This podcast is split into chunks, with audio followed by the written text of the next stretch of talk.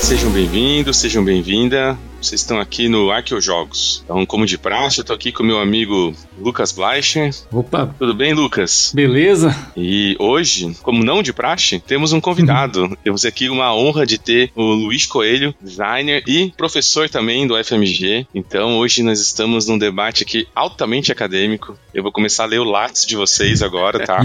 Oi. Vou começar a apresentá-los. Tudo bom, Luiz? Boa noite, Guilherme. Boa noite, Lucas. Tudo bem? A honra é minha de estar aqui. Muito legal essa conversa. Vamos ver até onde a gente consegue aprofundar, né? Eu. Ou expandir, enfim, a conversa. Vai sair alguma coisa, com certeza.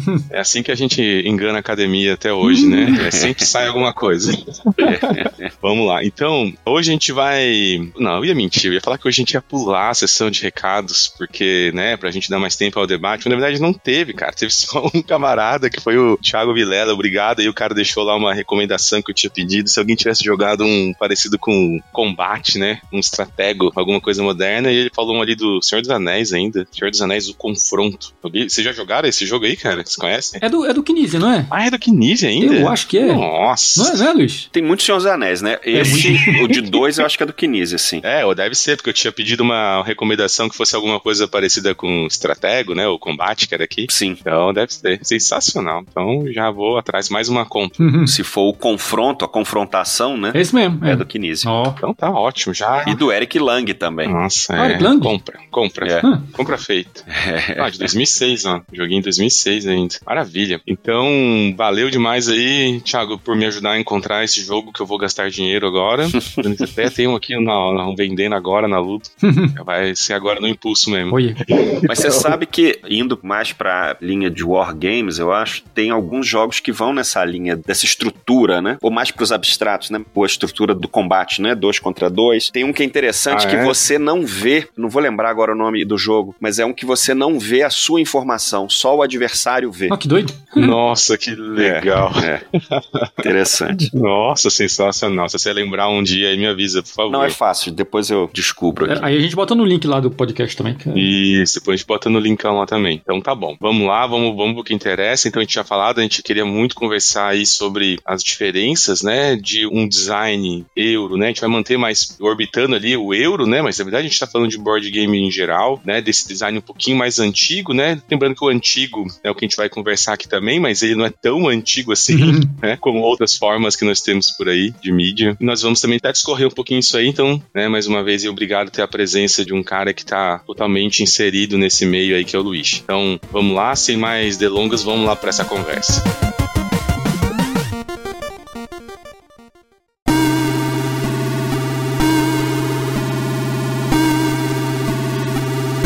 Acho que uma coisa assim que a gente já pode comentar, né, que assim, eu acho que uma coisa em comum entre nós três aí é que a gente veio daquela geração que por muito tempo só conhecia, né, o War, Banco Imobiliário, essas coisas, né, e, e apesar de ter sido contemporâneo de quando apareceu, né, esses jogos modernos, eu não sei em relação ao Luiz aí, né, que aliás eu chamei ele justamente porque ele foi minha referência quando eu cheguei aqui, já conhecia essas coisas muito mais do que eu, há mais tempo que eu que descobri esse mundo aí em 2009. Legal. Mas por muito tempo a gente não tinha essas referências, né? Assim, Catan saiu aqui no Brasil, né? 2010. Sim. Então, eu acho que a primeira grande revolução aí foi quando apareceram essas coisas aí, de certa forma, no meados dos anos 80, né? Meio dos anos 90, que já Isso. foi tornando a coisa um pouco diferente, mas que a gente meio que não acompanhou, né? Pois é, eu fui conhecer mesmo, é, 2007, 2008, né, o Porto Rico, o Power Grid, já de cara já fui apresentado a esses dois, e o Taluva também. Nossa. Mas eu tive a sorte de, nos anos 80, eu tive contato com muitos jogos que foram lançados no Brasil que depois sumiram, né, como Cartel, Ah, né, o. Jogo das Nações, Supremacia. Eu tinha um grupo de amigos que jogava diplomacia, a gente saía na porrada Ah, né? Tipo, senhora, era, era muito legal. Partida com seis, sete pessoas, sabe? Hum. Era incrível. Aquela coisa de marcar dois minutos pra dar os comandos e fazer a- os acordos e ter que escrever num papelzinho e depois todo mundo lia ao mesmo tempo e era uma gritaria.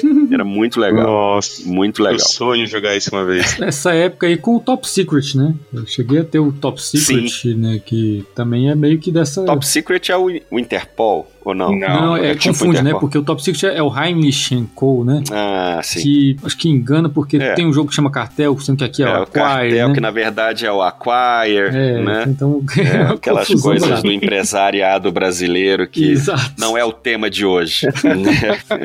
Mas de fato, né? Isso é uma coisa interessante porque, sim. Ah, inclusive para mim, né? Assim, eu tive esse contato, né? Nos anos 80 com essas coisas que saíram por aqui que eram, né? Legais, assim, meio que tava acompanhando o que tinha lá fora. Tinha o Waterloo. O Waterloo foi lançado aqui também. Olha e aí, assim, desapareceu, né? Pararam de trazer esses jogos, né? E eu pois fiquei é. aí, acho que 20 anos da minha vida, né? Só no, no videogame, no jogo de PC. Pois é, né? eu também, né? Acho que é o lugar comum do hobby, é aquela surpresa, né? Uhum. De você falar, ué, isso existe, né? Tipo, Exato. isso avançou, isso continuou uhum. desenvolvendo, né? Exatamente. Poxa, numa época em que acho que aquela sensação de que os videogames tinham superado. Yeah. Totalmente. Tinham tomado conta desse espaço e que uhum. hoje a gente vê que tem espaço para todo mundo. Né? E uma coisa que assim, eu acho que a gente, né, que essa coisa meio acadêmica, assim, de querer saber de onde vieram as coisas e tudo assim, né? Eu lembro que eu fiquei sabendo da existência disso por uma amiga, né? E antes mesmo de conhecer, eu ficava lendo o artigo de Wikipedia e tudo, né? Lendo falar dessas coisas. Eu acho que uma coisa que talvez até, né, para quem entrou depois, né, nem, nem seja tão óbvio assim, né? Que tinha toda essa discussão do que que essa turma aí fazia de diferente em relação aos jogos tradicionais, né? Tradicionais quando a gente fala aí de. Sim. Não tão tradicionais como Gold e xadrez, mas banco imobiliário, né? Uhum. War e tudo. Jogos mais de massa, assim, né? Isso. Que é essa coisa de mudar certas coisas que incomodavam nesses jogos antigos, né? Pra tornar mais envolvente, assim, né? Isso é uma discussão que eu acho que apareceu inúmeras vezes aí para quem acompanhou essa época. Sim. E pensando nessa época também, pré-internet, pré-meio digital, né? Uma curiosidade, o Kramer, né? O Wolfgang Kramer, né? Autor do Tikal, do Mexica, né? O próprio Top Secret. Inúmeros jogos, né? Aquele dos caminhões também, que eu não lembro o nome. Os primeiros jogos que ele desenvolveu em dupla com Kisling e com outros autores, né? O Kisling do Azul. Os primeiros jogos que eles fizeram, eles não se conheciam pessoalmente. Caramba. Eles trocavam protótipos pelo correio. Que isso? Imagina isso. Nossa. Imagina essa metodologia. Eu já achava bizarra a galera que jogava 18x por carta, mas isso, fazer design de jogos aí. É, aí é outro nível de loucura. É incrível. É, hoje ainda tem o, o, diplomacia por e-mail, né? Ah, sim. Tem pessoas que jogam por e-mail. Você tem a plataforma digital mostrando o posicionamento das tropas, dos navios e tal, e as pessoas dão os comandos por e-mail. Né? Eu admito que já joguei 18x por e-mail, viu? Tinha uma época que tinha um negocinho Olha que você pegava, só. salvava a tua ação, mandava por e-mail pro jogador é seguinte. Mesmo. Vou ter que pedir licença, vou ali e já volto. Caramba, Luke. Olha, sensacional, cara. Quanto tempo levava uma partida dessa, Nossa, né? Isso levava meses para terminar. e aí, nos anos 90, né, teve aquela coisa, né, de... Eu nem sei qual que é a origem desse negócio, é uma coisa que eu li muitas vezes, né, que seria como se fosse um manifesto, né, dos jogos, que eles chamavam de jogo estilo alemão na época, né? Nem se usava o termo euro, né? Certo. E essa coisa, né, de você tentar eliminar aquelas coisas que incomodavam, né? Por exemplo, o fato de que você às vezes ficava sem fazer nada porque você tinha que esperar chegar a sua vez, né? E assim, passava um monte de coisa, você ficava ali sem fazer nada. Às vezes até desperdiçava uma ação porque não conseguia fazer, ou sei lá, no banco imobiliário você tá na cadeia ali, né? Você fica literalmente sem fazer nada por um tempão. A própria jogos mais simples, né? Jogos de trilha e tal, que tem a, a fatídica perca sua vez. É, pois é, Nossa, né? é. Que é coisa mais frustrante num jogo, Exato, né? De que chega a sua hum. hora de jogar, acontece, sai uma carta e você perde a sua vez. É. Qual o sentido disso? Ou o azar não mitigado, né? Aquela coisa. Né? Isso. Né? envolve você jogar dado e assim, se não der o que você deu, você já era, né? Você não faz nada ali, fica esperar e tudo. Então, certo. até essa coisa, né? Da própria mecânica de dados, né? Assim, elas foram né, mudando para tentar ser de um jeito que tenta algo de bom sair dali, né? Não ser totalmente um desperdício. Isso, né? você usar o dado como um instrumento, né? E não como é. uma, uma fatalidade, né? Exato. Outra coisa também é aquele efeito cascata ali, né? De quem está bem no começo vai sempre se dar cada vez melhor e assim, não tem como os outros separar, né? Banco imobiliário, você foi bem no começo, né? Isso. Você vai ter mais dinheiro, vai comprar mais coisas, vai se dar melhor ainda e você não precisa nem. É. Você só passa o resto do jogo por hora. Essa é uma das características bem fortes dos primeiros, né? Desses chamados Eurogames, né? De você ter mecânicas de alcance, né? De catch-up, uhum. de você não ficar para trás totalmente, né? E eu fiz uma consulta, né? No grupo aqui de BH que eu participo, um dos grupos que eu participo, né? Sobre que características eles veem nos Eurogames ainda hoje né? E essa é uma característica que sobrevive. É uma coisa que se preservou até hoje, ainda tem, uhum. né? O parte do game design é pensando em não deixar uma pessoa ficar muito para trás. Você não sair da partida antes, né? Uhum. Ser eliminado. E eliminação até ainda tem, né? Mas é mais raro. Geralmente só em jogos muito curtos, né? É. Ou jogo mais de nicho também, né? É. Sim. Pegar ali os Euro da Splotter ali, eles uhum. deliberadamente deixam sem, né? É. E aí é uma coisa de nicho mesmo, né? Quem gosta, né? né? Eu gosto. É. Falando um pouquinho da Splotter, né? Eu acho engraçado que alguns jogos, né? O Roads and Boats, por exemplo, tem coisas que eles não tiraram propositalmente do jogo, em que é aquela coisa que é quase que é obrigatória, né? No começo. E eles falam: olha, você pode até não fazer uma madeireira no começo, uhum. mas você vai sair do jogo. entendeu? Você não. Você, você pode não fazer, você tem essa liberdade. Ficar andando com seu burrico, com seus patos lá, seus gansos pelo tabuleiro a partida inteira, você não vai fazer nada. Então, assim, coisas que são estranhas, né, para algumas pessoas, do tipo, pô, por que, que eles mantiveram isso no jogo se é tão obrigatório uhum. no começo? E eu acho que tem um pouco da postura deles como designers também, de uma provocação, de uma coisa do tipo, ah, é, então quer dizer que todo jogo tem que já dar de bandeja alguma coisa pro jogador? Quer dizer, Exato. por que não deixar espaços pra pessoa na primeira partida fazer uma coisa extremamente errada e depois ela aprender com aquilo, né? É, eu acho que a maioria dos jogos hoje não coloca esse tipo de coisa no produto. Não, não coloca. É um dos caras da Splotter que fala que se você não pode perder um jogo na primeira jogada, ele não vale a pena. Exatamente, é, é, isso que eu ia falar. É. Como é que é? É que eles defendem que se é pra ter escolha significativa, né? Sim. Então desde a primeira já tem que valer Exato. muito, inclusive, Exatamente. É isso, é, é, isso. É sensacional. Roads and Boats é perfeito para isso. E vários outros, né? O Zimbábue também, mas é mais é menos punitivo, talvez, na primeira jogada. Uhum. Mas eles têm coisas definitivas, né? Você no meio do jogo você pode é, vincular a sua tribo a, a, uma entidade, né? Algum deus. E aquilo é definitivo. Então, essa característica, né, é muito legal, assim. Deixa uma escolha muito pesada, assim. Você fala, nossa, eu vou para esse. Pesada, né? É esse deus que eu vou me dedicar agora, a partida inteira, é isso? Exato. É, é interessante. Essa característica ainda existe, né? Por exemplo, como a gente falou nos designers da Splotter, né? E tem alguns nichos que ainda preservam essa característica, mas são nichos, né? Uma coisa que eu acho que é interessante diferenciar, né, assim, é que tem a, aquela coisa da mecânica do catch-up no alcance ser algo que só meio que empurra, né, o cara que tá atrás, né, ou, ou vai dificultando quem tá na frente, mas eu acho que às vezes é uma coisa assim tão, tão óbvia, mas que força você a jogar bem o jogo inteiro, né? Isso eu acho que é, é legal, assim, porque, sei lá, né, desculpa aí, Luiz, vou estar no exemplo de um 18x de novo. Pode falar, é claro. Uma mecânica que eu acho muito genial, assim, né, que tem a ver com isso, né, nos 18x, é a questão do trem enferrujar, né? Porque hum, isso significa que se você, no começo do jogo, se compra um montão de trem, você vai ganhar um monte de dinheiro. Só que não vai ter o efeito bola de neve, porque os trens mais avançados, eles vão enferrujando os mais antigos. Então, assim, se acontece isso, o cara, ao mesmo tempo que ele tá fazendo a máquina de dinheiro ali, ele tá mais suscetível a perder aquele Sim. monte de trem logo, né? Então, acho que parte essa coisa de ah, só empurrar quem tá atrás mais para frente ou dar uma segurada em quem tá na frente, mas tem aquela coisa também de ter mecânicas que forçam você a não, você tem que jogar bem o jogo inteiro, né? Isso. Não é só ah, só porque eu fui bem no começo eu vou dar bem no final. Um jogo também econômico que tem essa característica bem forte é o Automobile, né, do Martin Wallace, ah, em que as tecnologias, né, você é meio forçado a avançar, né, o, a pesquisa e desenvolvimento dos automóveis e também você não pode ficar produzindo um, um carro muito velho, muito antigo, porque ele vai ficando uhum. cada vez mais caro. E é interessante para a indústria você fechar aquela fábrica, uhum. né, a fábrica mais antiga, senão você vai acumulando ali um custo de produção muito alto. E é legal porque é visível no tabuleiro, né? O, o uhum. A trilha de carros, né? É uma trilha de evolução histórica de tecnologia. Sim, eu joguei esse contigo, inclusive. Lá no evento, né? Na praça. Uhum. É um jogo que também que eu acho interessante isso de ser parte do tabuleiro, né? Você perceber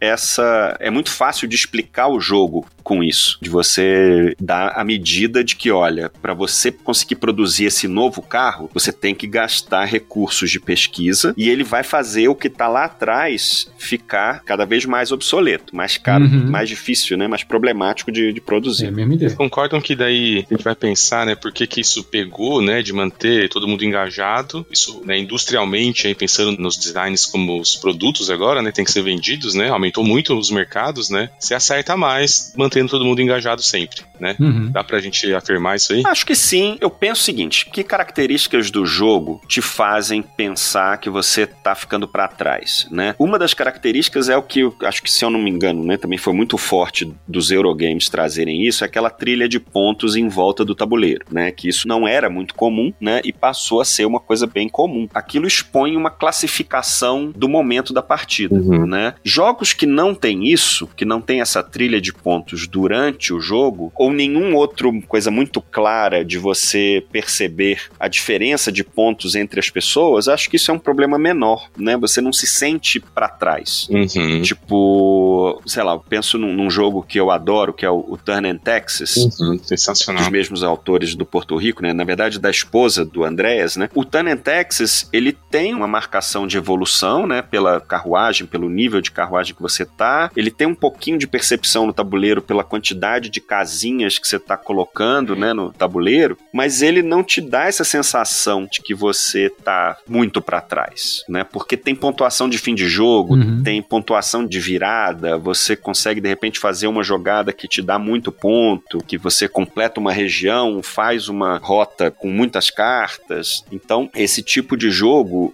ele não fica dando esse. Sabe quando tem o placar permanentemente, né? Exatamente. Acho que você não tem essa sensação tão presente. Mas geralmente, né, hoje, se a gente pega focando mais em euros hoje, né? É difícil ter um que solta o jogador, assim, é. né? Que não vai ter nenhum mecanismo, né, ali para dar uma. pelo menos manter, né? Sim. A palavra é essa mesmo, manter ele engajado, né? É manter. E é engraçado que também esse nível de tolerância, né? Vamos dizer, a uma frustração na mesa, né? Varia, né? Conforme o jogador, né? Conforme até o humor da pessoa no dia, né? É, eu acho que isso tem a ver com situações de frustração no jogo. Uhum. E a frustração acontece quando alguém faz uma coisa que você queria fazer ou quando alguém destrói alguma coisa que você fez. Uhum. Intuitivamente, eu tenho a sensação que hoje em dia os jogos têm menos essa coisa do destruir, né? Do ataque direto, de você ter feito uma coisa e alguém vai lá e, e detona. E tem mais esse conflito que a gente pode chamar de indireto, talvez, né? De alguém uhum. fazer antes uma coisa que você queria fazer e te impossibilitou de fazê-la, uhum. ou até, né, que é uma questão mais atual, que é você não fica impedido de fazer, mas você faz um pouco menos. Uhum. Você continua podendo fazer, mas você não faz tão bem quanto quem chegou primeiro. Uhum. Jogos feito barragem, por exemplo, tem isso, e vários outros, né? Eu acho até que talvez essa seja uma coisa que a gente meio que adiantando, assim, né? Uhum. Se a gente pensar nas diferenças dos euros mais antigos, o que a gente chama de euro moderno, né? Quando virou aí dos anos 90 para os anos 2000, isso foi uma coisa que passou a ser mais clara, né? Eu acho que mecânicas do tipo alocação de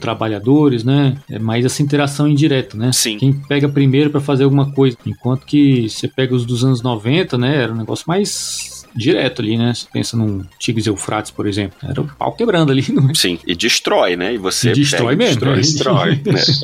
né? é. O Tigres é de que ano? 97. 97. Grande ano, viu? Tá entre Catan e, e Tikal. Isso. Eu tava tentando pegar ali a, a API do BGG, né? Hum. Tava tentando medir historicamente a presença de worker placement nos designs, né? Historicamente. Uh -huh. A gente tava tentando, pensando nisso, né? Qual que é a divisão, né? É, Carlos é 2005 uh -huh. e ele é considerado um dos worker placement mais contemporâneos, né? né? Do modo uhum. contemporâneo, porque você sempre pode interpretar um worker placement de outra maneira. Uhum. O Kylos é bem forte, né? Uhum. É muito essencial do jogo esse formato worker placement que a gente tem até hoje. Pegando um gancho numa coisa que você tinha falado, essa coisa de um destruir o outro aí, né? Agora tem uma diferença que eu acho importantíssima, isso já veio com os primeiros, né? Os euros clássicos, né? Essa coisa de um jogo sempre ir pra frente.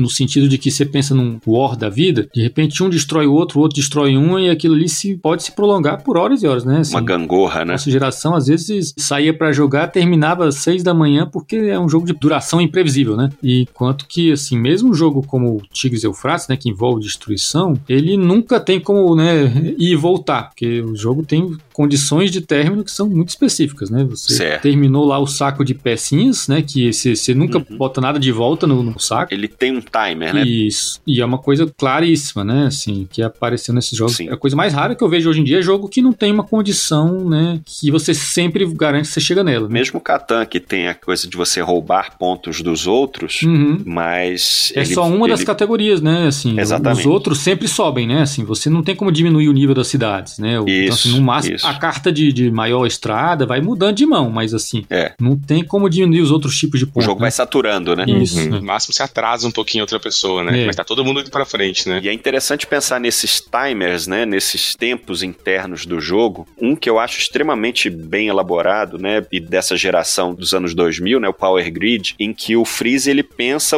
os decks das cartas, né? E o modo de embaralhar e o modo das cartas entrarem em jogo é muito bem pensado. Muito bem pensado. No sentido das usinas irem ficando melhores. E por mais que você embaralhe, elas sempre vão ficando mais interessantes. Exato. Uhum. Nossa, é uma sacada muito simples, né? Se for pensar, né? E resolve um problemão que hoje ainda tem vários jogos aí que faz deck 1, deck 2, deck 3. Né? Exato. Né? O Cidades Submersas, por exemplo, o pessoal compara muito com Terraforming Mars, né? Pela quantidade de cartas e o tipo de interação entre as cartas e tal. O Terraforming não tem nada, né? Você joga todas as cartas do zero. Uhum. E é isso, você fala, poxa, mas um jogo de 2004 lá feito Power Grid já tinha tido um, um, pensamento disso, né? De como lidar com essa evolução interna do jogo, né? Esse tempo do jogo. É uma crescente, né? O True the Ages também, né? Hum. Do Vlada, de 2006, ele também é carta pra caramba e tem uma evolução ali, né? Você tem as eras, né? Através das eras você tem os decks pensados para que o jogo vá evoluindo, ficando mais complexo. E aquela coisa, né? A gente gente não tá de nenhuma maneira dizendo que, né, só tem jogo com essa característica hoje, né, e, e vice-versa, né? Ah, tem sempre os nichos por aí, né? Tem jogos ainda hoje modernos que não tem esse timer, né? Deixa mais na mão dos jogadores, Isso. né? Não, acho que a perspectiva é um pouco o que o Lucas falou, quer dizer, se a gente está estudando a coisa, né, é, é interessante uhum. pensar quando que isso apareceu ou pela primeira vez ou, ou apareceu uhum. de forma significativa. Você pensa, pô, em 2006 Exatamente. teve um jogo, né, o Through the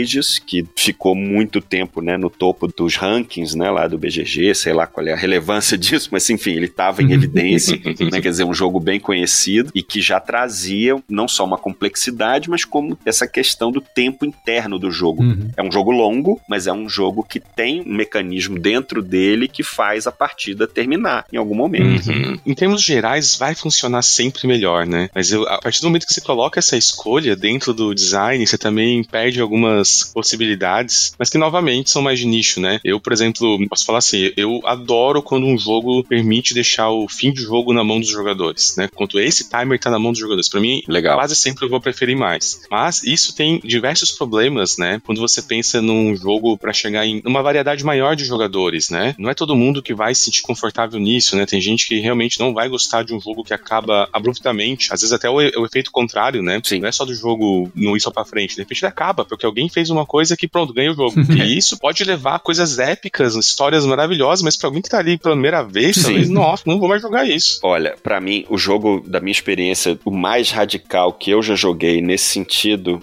é o Pax Renaissance. Ah, os Pax tem isso, né? Do, do Phil Eklund. Uhum. Esse jogo é genial. E ele tem aquela coisa, você começa o jogo, ele ainda não tem fim. Por que ele não tem fim? Porque ele tem quatro condições de fim de jogo que só entrarão em jogo quando algum jogador optar por comprar aquela carta. Uhum. Entende? Então, enquanto ninguém comprar uma carta que determina uma condição de fim de jogo, o jogo não pode terminar.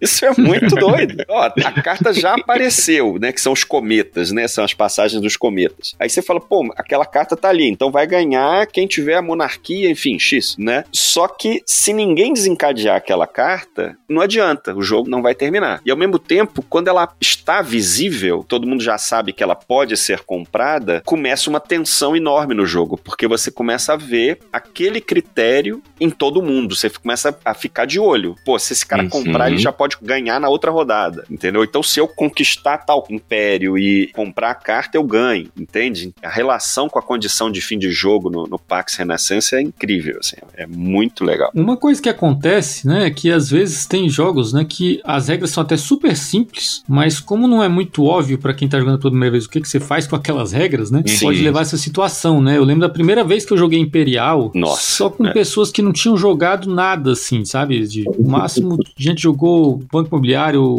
e, assim, a partida não terminou porque quem jo- jogou Imperial, né, assim, é um jogo Sim. que termina quando um dos países chega no máximo ali do track de poder que eles chamam, né? Do investimento, né? Do, Isso, que é uma coisa que evolui cada vez que você faz lá aquela etapa lá de, de taxação, né? de investimento. Rende um monte de dinheiro ali e ele anda nessa trilha. Só que é aquela coisa, né? Assim, muita gente nunca jogou nada. Quem jogou, jogou War, né? O que, é que o pessoal tava fazendo? Tava lá batendo nos outros, né? Tipo, opa, vou fazer um monte de barquinho, vou, Vou fazer um monte de exército, vou ficar lá brigando, brigando, brigando, brigando.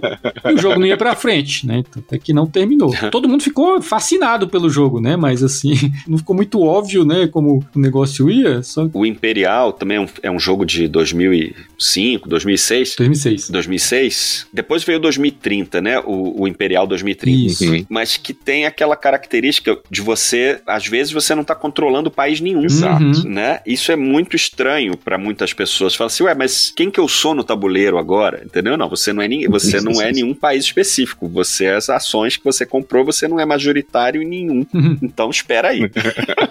né? Não, e essa coisa da- das inovações e tudo, você estava falando dessa coisa histórica, quem foi o primeiro a fazer trilha em volta. Sabe um negócio que é super engraçado? Quando lançaram o Tikal. Sim. Que o Tikal ele inaugurou, né, uma mecânica que, né, que chama dos action points lá, né? Aham. E teve um monte de gente que ficou ligando indignado para as lojas de jogos, perguntando, mas não, no meu veio sem os action points aqui. O que esses action points estão falando? Porque era uma mecânica que, né, ninguém tinha ouvido falar antes, né? Na verdade, assim, ó, você tem direito a fazer 10, É. um somatório de coisas que valem 10, né? E isso, Isso. era novidade na época, né? E além disso, ainda tem uma, um cruzamento de o mesmo termo para dois significados dentro do jogo, né? O ponto de vitória e o action points, né? Ah, é. Uhum. O ponto de ação e o ponto de Uhum. vitória, que também confunde, né? E se a gente for pensar aqui em outro aspecto, e talvez seja a curva de aprendizado. Sim. Vocês acham disso é uma, algo que mudou? Em relação aos jogos dos últimos 20 anos, O Lucas tinha sugerido, quando a gente estava falando disso, que a gente falasse comparando mais talvez dos anos 90, anos 2000, né, Lucas? Com esses da última década, talvez, né? Uhum. Porque eu tava tentando pensar num corte, e é muito difícil. É. Porque tem vários aspectos que você pode considerar, né? Aonde cortar, né? Você tava indo atrás daquela questão do worker placement. Mas eu acho que fica mais realmente a gente comparando os jogos ali mais dos anos 90, quem sabe ali primeira metade dos anos 2000, né? É, eu, assim, tenho uma percepção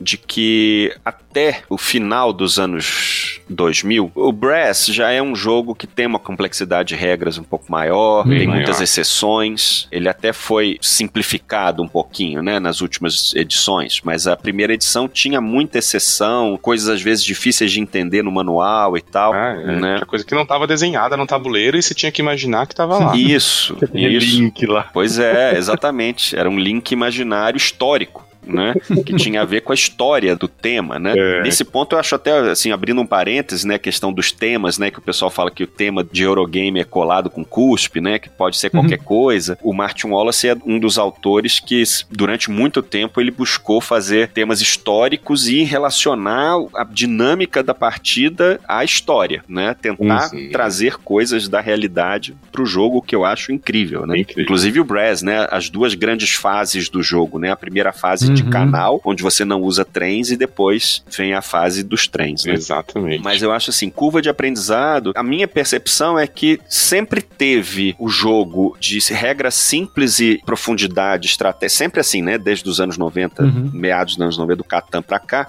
né? O jogo de regras simples e de profundidade estratégica e o jogo que era um pouco mais enrolado de regra. E que eu acho que esse tipo de jogo, né, que o Brass acho que é um bom representante, depois eu fui ver, né, o, com o Vital Lacerda, né, os portugueses e tal, que, que trouxeram um outro nível de complexidade, né, de regras, esses jogos acho que aumentaram a, a presença de mercado, sabe? sem dúvida. É. O Tzolk'in, Terra Mística, que são 2012, né, 2011, 2012. Os jogos do Feld, né, Trajan, por exemplo, que tem uma quantidade de detalhes muito maior do que um Notre Dame, por exemplo, ou, ou que um o Agrícola, Agrícola e Loyan. Mais elementos, né? Acho que sempre teve, né? Os dois tipos sempre existiram, só que no começo dos anos 2000, acho que eram mais predominantes os de regras mais simples e de uns anos para cá, os de maior complexidade foram ganhando mercado, na minha percepção. Inclusive a gente te chamou aí até para ser né, o, outro lado, assim, numa discussão que às vezes a gente tem aqui, né? Porque às vezes a gente tem a impressão de que aumentaram em complexidade, mas perderam um pouco em interação, assim. Você tem esse sentimento? Interação, eu acho que a gente pode pensar assim, que os jogos, vamos pegar um Teotihuacan, um Tzolk'in, um Tiletum, enfim. Teotihuacan, por exemplo, é um jogo que, na sua vez, acontece tanta coisa na sua jogada. Uhum. Quando você faz um movimento de dado, ele desencadeia uma sequência de umas 15 coisas. Nossa é, é ah, você ganha um recurso, você pode pegar um negócio, você pode subir numa trilha, você pode trocar um recurso por outro, fazer a ação, botar um, uma peça na pirâmide que vai te gerar um bônus que gera não sei mais uhum. o que. Então, assim, é como se você tivesse que pensar na sua jogada a solução de pequenos puzzles a cada é, rodada. Exato, né? E aí, o foco na estratégia estratégia a longo prazo, ele fica mais difícil. É um exercício mental mais difícil de você pensar, pô, mas tudo bem, essa jogada tá parecendo muito boa. Né? O desafio aqui é otimizar, né? Uhum. Essa jogada. Tá. Mas e o meu objetivo geral, né? A gente fica nessa divisão. E quanto mais você joga um jogo desses, né? Você vai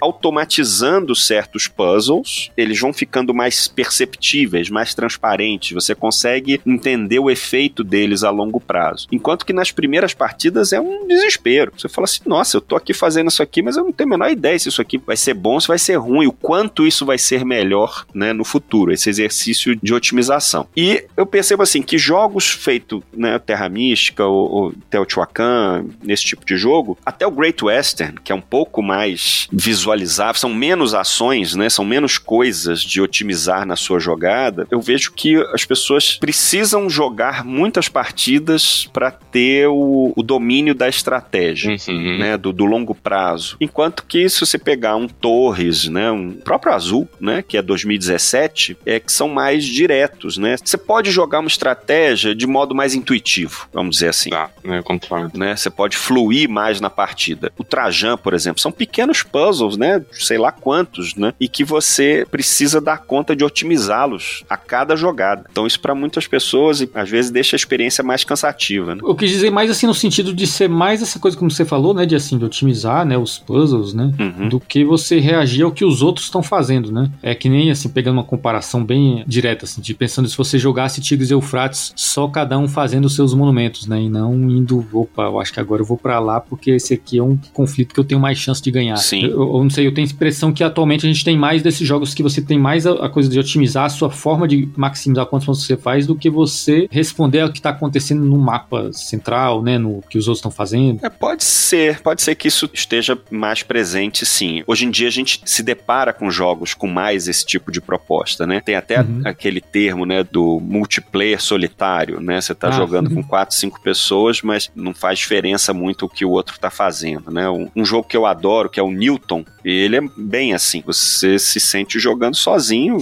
assim, o máximo que vai acontecer é você pegar uma fichinha antes do outro e tal. Uhum. O desafio tá muito nas cartas que você consegue comprar. Mas sim, acho que isso é um, diminui um pouco, né? Acho que um tipo de prazer de você jogar em quatro, cinco pessoas e, e você perceber a dinâmica da mesa, isso é bem legal. Tipo, um, um jogo que eu acho que tem muito isso, que apesar de ter o, o tabuleiro individual, né? Que eu acho que a presença dos tabuleiros individuais ele dá uma isolada, né? Uhum. Nas pessoas, porque você fica ali concentrado muito, né? No Saif, no que, que você está desbloqueando, né? No Terraform Mars e tal, no próprio Terra Mística. Perfeito. Perfeito. Mas jogos como esses três que eu falei, né? O Terraforming, o, o Terra Mística e o Scythe, você tem uma disputa de tabuleiro que é muito interessante. É reativo, né? Terraforming eu acho muito legal ver o, o tabuleiro avançando, né, desenvolvendo. E aí pensando nisso, na coisa do que você está fazendo e como o tabuleiro reflete, eu adoro também o Tzolk'in, né, que o Tzolk'in, aquele mecanismo de você, você está disputando as ações e ao mesmo tempo a ideia de planejamento, né, a médio prazo, a longo prazo no Tzolk'in, aquela coisa da engrenagem, né, de você ver uhum. o que, que vai acontecer nas próximas três, quatro rodadas, é muito legal. É, e aquilo ajuda um, um bocado, né, na resolução, né, e de todo mundo saber onde tá, né? Eu tava pensando assim, o porquê, né, disso acontecer agora, e uma coisa que a gente sempre fala, e você deve concordar, Luiz, que hoje, pensando em mercado, as pessoas jogam, às vezes é, é duas chances para um jogo é muita coisa, certo? É tanto jogo, as pessoas estão tentando vários tipos e jogam uma vez, já passa pro próximo. Eu imagino que essas características, né, como a gente falou, pô, realmente, você deixar ali a pessoa com menos controle, né, você deixa o sistema maior. Sempre penso assim, né, o, o sistema vai ficando maior, então ele garante que o jogo não quebre, que o jogo vai apresentar a sua proposta já numa primeira partida, né, tudo vai funcionar muito bem para que não dê errado, né? A partida não vai sair amarga, né? Ela vai sair uma boa partida e aí vai se você gostou daquela proposta ou não. E eu acho que isso faz todo sentido em termos de mercado, né? É um pouquinho mais conservador, vamos assim dizer, né? Você vai garantir que aquela experiência vai funcionar. E quando você solta isso, né, que é o que a gente fala que talvez existisse um pouquinho mais predominante assim nos designs naquela época, é que você solta mais na mão dos jogadores, né? O designer tem que ter uma confiança nos jogadores, né? Confiar que os jogadores vão fazer a parte deles também para que o jogo funcione. Talvez isso seja mais arriscado, né, em termos de mercado, porque o mercado cresceu muito, né? É, eu penso que sim, concordo. Acho que a oferta maior ela reduz o tempo, a tolerância ou a disponibilidade para dar chances aos jogos, né? Tipo, ah, não gostei, mas meus amigos gostam. Poxa, eu vou jogar de novo, vou tentar ver o que, que eu não uhum. consegui ver naquele jogo. Ou eu falei assim: não, tem outros 15 jogos na fila,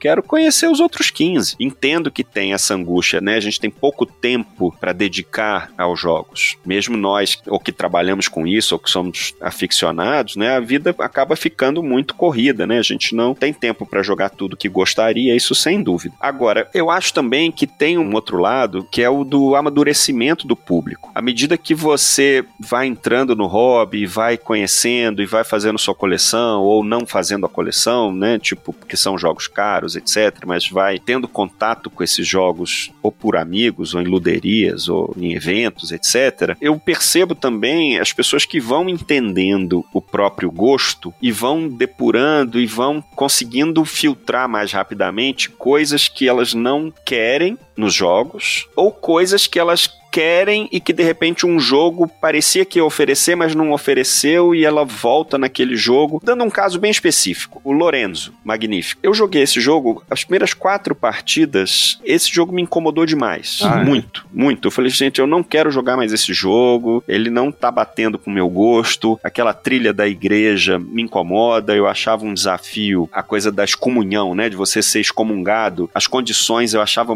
esquisito. O jogo tem uma punição dentro dele dele que para mim não fazia sentido. Uhum. Na quinta partida, o jogo clicou para mim, sabe? Eu adorei a partida. Olha só. Mas precisei cinco partidas. Cinco partidas. Entende? Né? E hoje eu adoro. Agora, quando que isso vai acontecer com outros, né? É raro. Pois é raro. Você parar e falar, mas por quê? Porque o grupo de pessoas que eu costumava jogar na época gostava muito do jogo, ele ia sempre pra mesa, eu relutava, mas jogava, percebe? E, e de repente hoje é um dos jogos que eu adoro, que não botou na mesa. Se bem que eu falo que qualquer jogo que puser na mesa eu jogo. pra mim, o, o, negócio de top 10 não tem o top 10. Eu tenho, pra mim, o, o jogo top é o que tá na mesa, né? Porque o jogo na estante não dá alegria nenhuma. Sensacional. Então eu acho que tem essa história, né? De tá mais difícil, sim, dar chance pros jogos. Mas eu acho também também que as pessoas, à medida que vão jogando e vão amadurecendo, conhecendo, né, ou às vezes com um grupo, ou às vezes com uma situação, você dar chance, dar a segunda chance, a terceira, a quarta, né? Pode acontecer lá na frente, né? Você mudar a sua percepção do jogo. Eu fico até pensando, essa coisa que eu falei, né, do Imperial, né, que a primeira partida não fez sentido, né? Imperial Sim. foi um que quando saiu, ele fez um sucesso absurdo, né? Ele tava entre os, se não era top 10, era pelo menos top 20 lá no, no BGG, né? Uhum. Todo mundo falava dele. E quando saiu aqui no Brasil não fez praticamente sucesso nenhum, é né? Verdade. Eu fico pensando se não foi isso, né? Gente que jogou uma vez, pô, esse jogo é. não vai pra frente, né? Tudo. Saiu com lag aqui, né, também, né? Muito depois. O né? 2030, né? Uhum. Ele veio por um financiamento coletivo e tudo, e isso. ele já veio com um lag de muitos anos, entendeu? É. Quando ele chegou aqui, já tínhamos a produção, né? Que eu acho que isso é algo que mudou, né? O valor de uhum. produção uhum. dos jogos, né? Eu não sei se é só isso também, né? Mas eu acho que essa coisa não, dele não, não, não ser é um jogo um fator, que se né? revela, né? Imediatamente, né? A gente tem um amigo em comum, por exemplo, que achou o Chicago Express Um jogo, não sei qual a graça desse jogo, porque aquele jogo lá que o teu uhum. objetivo é chegar do outro lado, né? Então, assim, isso aí é muito boa, cara. não é exatamente isso. Pois né? é, o Chicago Express também tem uma experiência, porque ele é um jogo que depende demais da compreensão da mesa. Totalmente, né? totalmente. Porque é um jogo de parcerias temporárias. E se as pessoas não entendem isso e jogam de outra maneira. Fica um jogo de chegar do outro lado, né? fica um jogo chegar do outro lado e meio travado e funciona para algumas pessoas. Você tá jogando em seis, sete pessoas, vai ter gente que não vai conseguir fazer nada, hum, né? Pois é. Porque são pouquíssimas ações. Aquelas regras não escritas, né? Exatamente. Outro que é isso é o que o Lucas adora também, o container. Container, nossa. nossa. Também tem muito isso, né? É espetacular. É, dá pra fazer uma página é. de regras, se você quiser, mas tem isso, assim. As regras são só isso, te vira, né? Isso. Os jogos do Vital também tem um pouco isso, né? O, o CO2 tem isso, né? Tudo bem que tem muito mais regras, mas também tem essa percepção de quem vai fazer o projeto, quem vai flipar a ficha, quem vai fazer a indústria. Tem essa coisa legal, assim, de você ter que perceber o que o outro tá fazendo e, e ter um pensamento de mesa. Eu acho que o pessoal exagera muito quando fala essa questão de que o Euro agora é tudo, né? Muito tudo multiplayer, solitário e tal. Não é, cara. Eu acho que muda o tipo de interação, né? Com certeza, né? Uhum. E, e, ainda é uma, uma interação que, que funciona, né? Sim. E tem, né? E como sempre, é que eu tava falando, tem ainda hoje nos modernos os nichos, né? Alguns que ainda estão mantendo características, vamos dizer assim, mais antigas, né? Então, por exemplo, você pega um cara que eu gosto muito lá, que é o Cole, Cole Weird lá, não sei falar o sobrenome dele. é um cara que tá indo contra a corrente em um monte de questões, entendeu? Ele faz jogo com kingmaking, Sim. é uma coisa que ele defende, que hoje em dia se concorda, né? O jogo tem que se fechar, né, por ele próprio, né? Ele, né, ele vai funcionar. Então, se deixar a possibilidade de kingmaking é arriscado demais, né? Sim. E ele é um cara que abertamente defende kingmaking. Tem uma palestra dele no YouTube, eu deixo um link aí. É muito legal ele defendendo. O nome do keynote dele é Em Defesa do Kingmaking. ele fala um montão lá de senso de justiça, que é uma coisa muito social, moderna e tal. E ele vai de encontro, né? Então, ou seja, um monte de gente não gosta desse aspecto, né? Você pega lá John Company, né? Jogos nesse tipo. Sim. Vai sendo uma pegada bem do container, né? Se alguém na mesa não tá afim de jogar, quebra a experiência. é, né? Nossa, mas duas ou três partidas do John Company, mas uma foi tão engraçada, porque a gente transformou em, em Petrobras o, o, board game, sabe? A coisa da diretoria, e era a época, né, da Petrobras na mídia direto e tal. Nossa, o cara que ia aposentar e, e ele queria dar o favor pro outro. Nossa, foi hum, perfeito, sim. foi bom demais. Então tem isso, né? Tem pensamento de mesa. Se você jogar, às vezes, um jogo feito John Company muito na regra da coisa, como disse um, um amigo, né? Ah, vira CLT, entendeu? Assinaram sua carteira pra você jogar, né? É trabalho. Isso até um, um, amigo meu que fala, tipo assim, ah, a principal característica do Eurogame é que ou ele representa algum trabalho, ou você tá trabalhando, ou você tá tendo que puxar o saco de alguém para ganhar, entendeu? Tipo, tem que fazer o favor do rei, tem que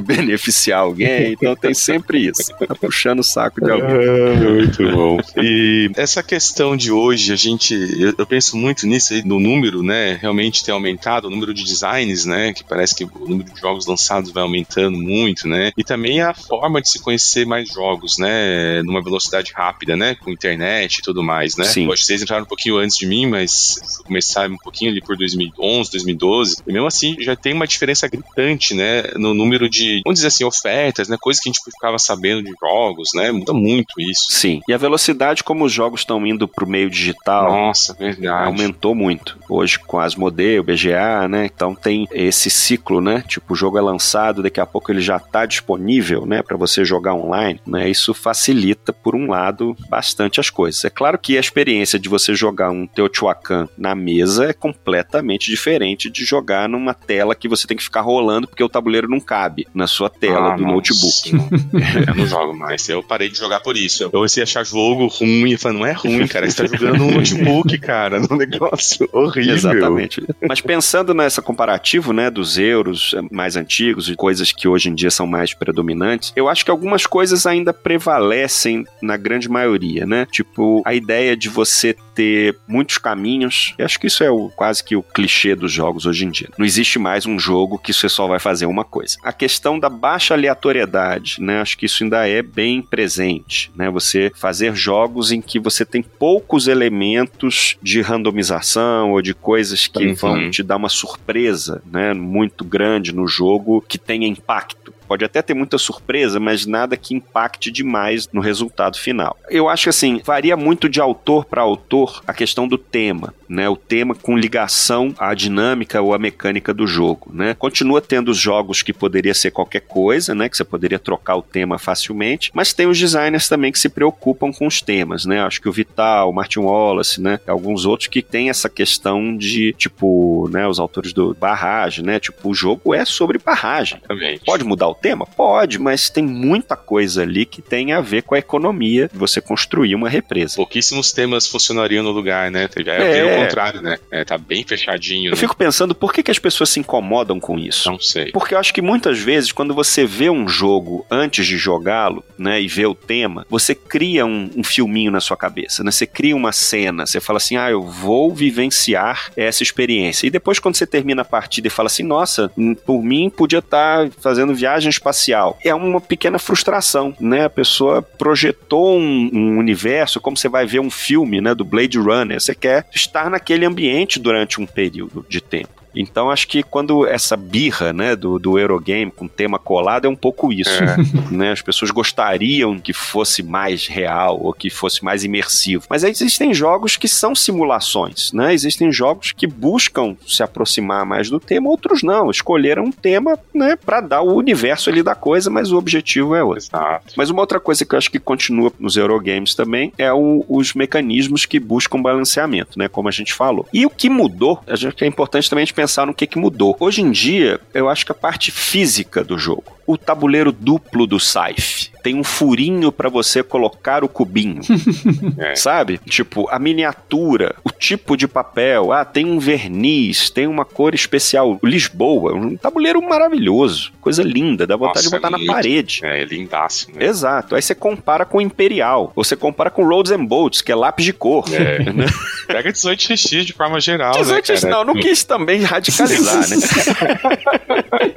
Pega os do Lucas aí, que é com Comic Sans. Nossa. Pois é, pois é. Acho que hoje existe uma exigência, né, de mercado, que não precisa ser seguida, é óbvio, mas que o que acontece é que antes não existiam esses tipos de jogos. Você pega o Brass, a edição de 2007 com a edição de 2016, sei lá, né? Nossa senhora, completamente diferente. Apesar de que eu acho o tabuleiro de 2007 muito mais fácil de visualizar o que tá acontecendo. Muita gente fala isso, né? Muito mais funcional, né? Porque é um tabuleiro claro, é funcional. Exatamente. Ele não tinha objetivo de, de ter presença de mesa, né? O que, que é a presença de mesa? Você tá no evento, você passa na mesa do lado e fala, nossa, que jogo lindo, o que, que é isso, né? Quero jogar isso aí. É, isso já tem relação com o fato de hoje os jogos chegarem por conteúdo, né? Então você vai estar um jogo melhor que no Instagram, é um jogo isso. melhor que aparece no canal de YouTube. Verdade. Isso influencia, não tem como não influenciar, é né? Claro, é claro. Se analisar design de tabuleiro num vácuo, como uma arte ou uma coisa quase como isso, tudo bem, mas não é, né? Ela tá não é. completamente é. inserida numa indústria, né? Exato. Não tem como achar que isso também não puxa para alguns tipos que vão funcionar melhor, cara. Vai funcionar melhor, cara. Você vai fazer um jogo bonito, né? né? Os Kickstarter, né? Isso foi nos anos 2010 já, né? Os Kickstarters que puxaram o valor de produção lá pro talo, né? Acho que sim. Não, não vou saber agora. E, e teve muita história ruim, né?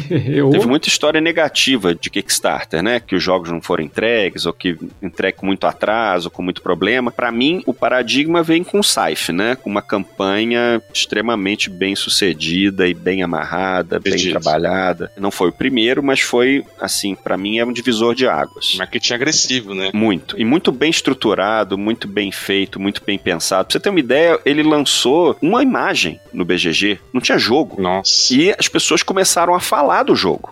Só tinha aquele quadro, sabe, daquele do pintor, e falou: olha, esse jogo vai ter é esse tema, né? Daquele robozão no meio dos agricultores. Você fala, nossa, isso deve ser legal. É, o mundo já existia, né? Que era a obra de um, uma pessoa, né? De um artista, é, exatamente, né? Que o Stegmaier foi atrás e, e, desenvolveu o jogo em torno da obra, né? Então, assim, é genial. Eu acho, assim, como pensamento de desenvolvimento de produto, né? Muito bem elaborado. E é engraçado que, ao mesmo tempo, ele fez o Viticulture, né? Que foram vários jogos até chegar no Viticulture. Produto final, né? Que, em tese, se você faz isso sem muita habilidade, seu jogo morre. Você faz o produto depois você muda, depois você fala, não, peraí, é um pouco diferente. Aí tem expansão, aí depois você incorpora a expansão. Pensando no Brass também. O Brass de 2007, ele é lançado e a comunidade começa a questionar coisas. E o Martin Wallace vai lentamente aceitando e vai mudando, né? Hoje são dois jogos. Você tem o Lancashire e o Birmingham, né? É legal demais esse caminho desse produto. E eu acho ele, para mim, até hoje, uma maneira ainda de separar o tempo, assim, dos designs, né? Que o Birmingham, ele é quase uma atualização para as preferências do público de euro, né, mesmo, né? Exato. Ele colocou os elementos ali e é muito engraçado, né? Eu até sempre brinco, né, de ficar nessa guerrinha de Lancashire, qual que é melhor, né? Mas é muito engraçado que realmente é o mesmo jogo, mas eles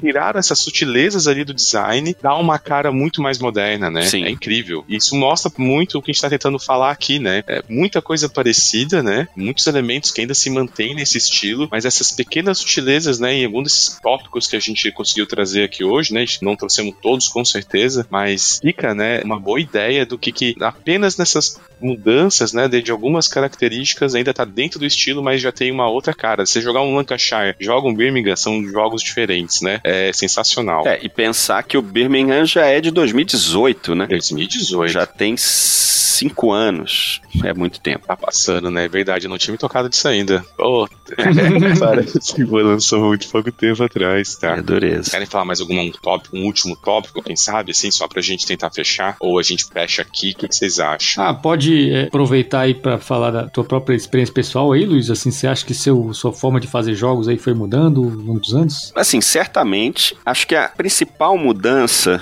eu fico pensando no- nos jogos do Feld mais antigos, em que eram muito punitivos, né? Você pensar no In the Year of the Dragon, que seus trabalhadores lá vão morrendo, seus prédios vão se destruindo.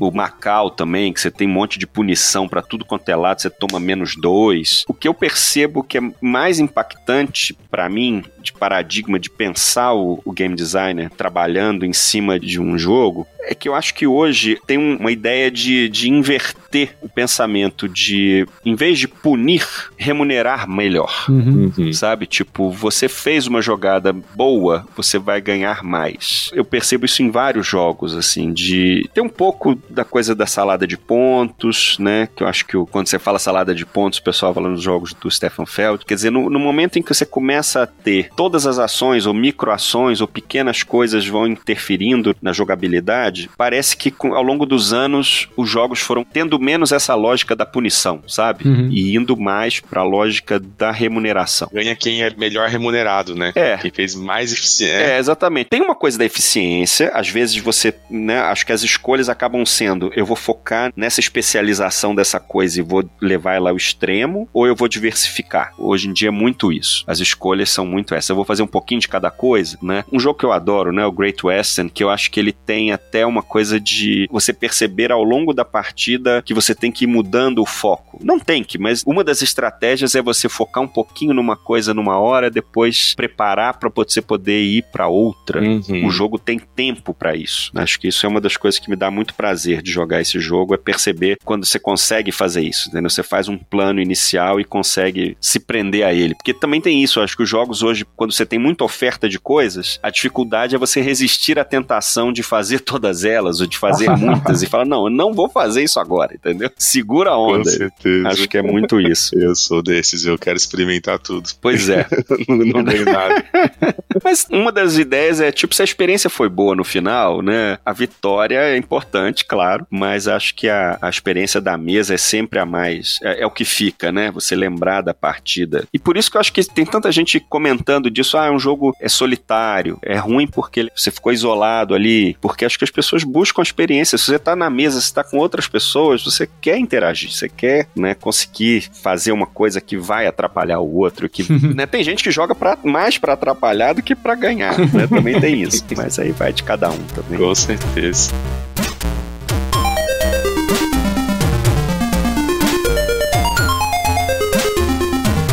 Luiz, muito obrigado pela tua presença aí, meu amigo. Foi muito bom de poder ter alguém aí do teu patamar aí pra conversar com a gente, ah, senão cara, a gente... Tem patamar não. Estamos no mesmo, no mesmo barco. Não, prazer é meu demais, assim, eu, eu, brinco também de falar isso assim, falar de jogo é, só não é melhor que jogar, né? Exatamente.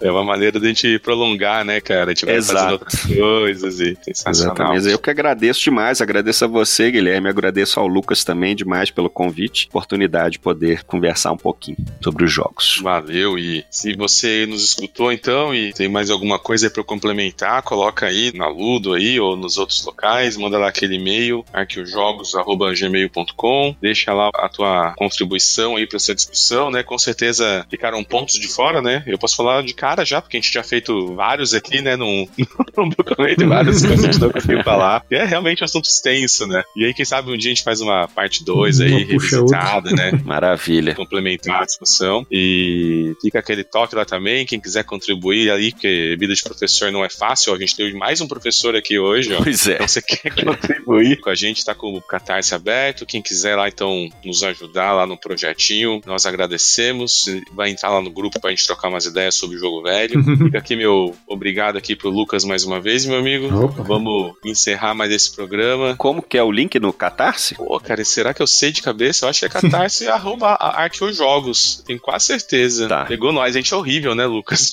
Sabe ah, tá aqui. Arqueojogos. Achei, achei. Arqueojogos Podcast. Isso aí. E então, pessoal, até a próxima. Valeu. Um abração.